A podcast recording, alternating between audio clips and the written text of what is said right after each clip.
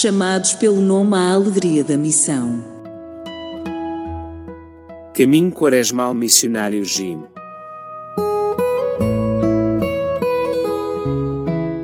Do Evangelho de São Lucas. Filho, tu estás sempre comigo, e tudo o que é meu é teu. Mas era preciso festejar e alegrar-nos, porque este teu irmão estava morto e tornou a viver, estava perdido e foi encontrado.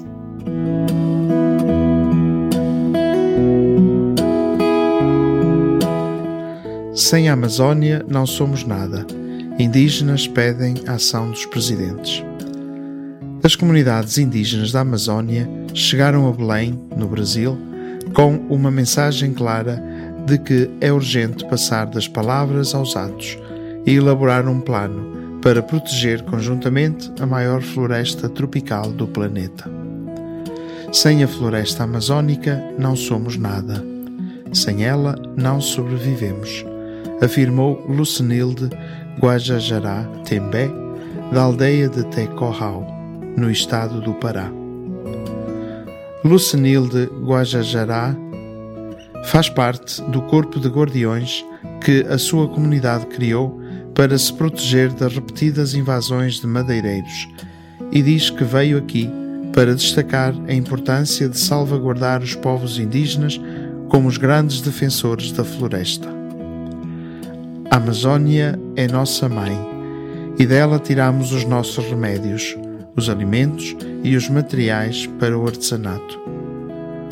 Os diálogos amazónicos resultarão numa série de petições que serão apresentadas na Cimeira de Líderes, que contará com a presença além de Luiz Inácio Lula da Silva, dos presidentes Luiz Arce da Bolívia, Gustavo Petro da Colômbia, Dina Boluarte do Peru, Irfan Ali da Guiana e Nicolás Maduro da Venezuela.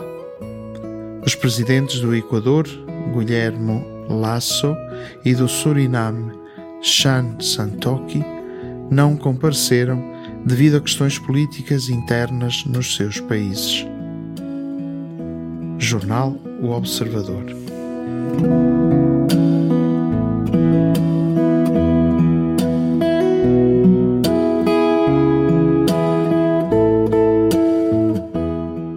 Parábola do filho pródigo está presente o erro humano de confundir a felicidade com a satisfação dos nossos desejos sem nenhum tipo de barreiras.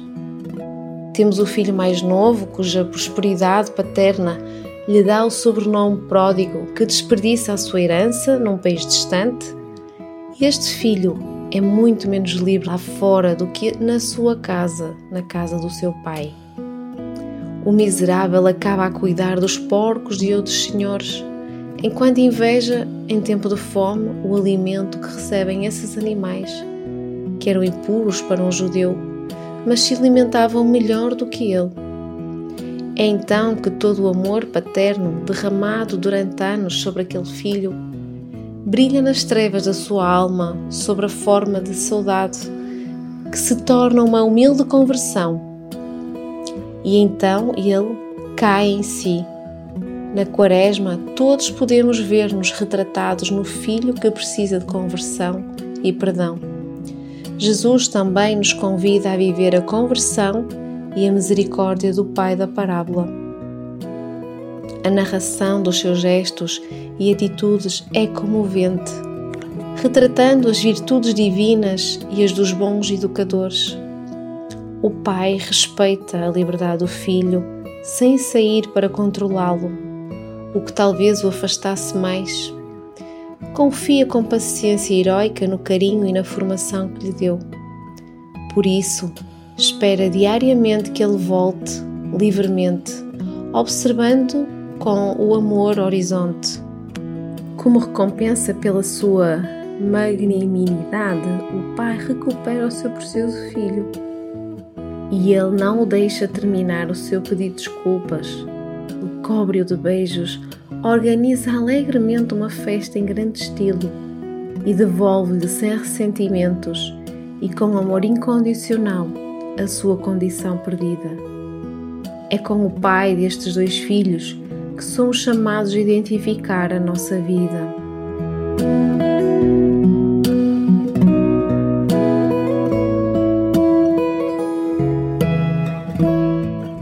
Meu bom Jesus, através da parábola do Pai Misericordioso, mostras-nos o retrato do nosso Pai Celeste, que acolhe com afeição o filho que volta arrependido. Também tu, Senhor, tens atitudes de predileção para quem te aceita e procura de coração sincero, pois vieste para salvar o pecador que se converte.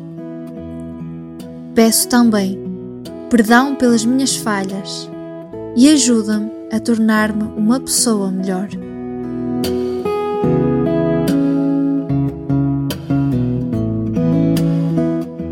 O meu gesto missionário quaresmal hoje é pensar na pessoa que neste momento eu vejo como um pai e ir visitá-la ou pelo menos ligar-lhe a manifestar-lhe o meu apreço e a minha admiração por ela.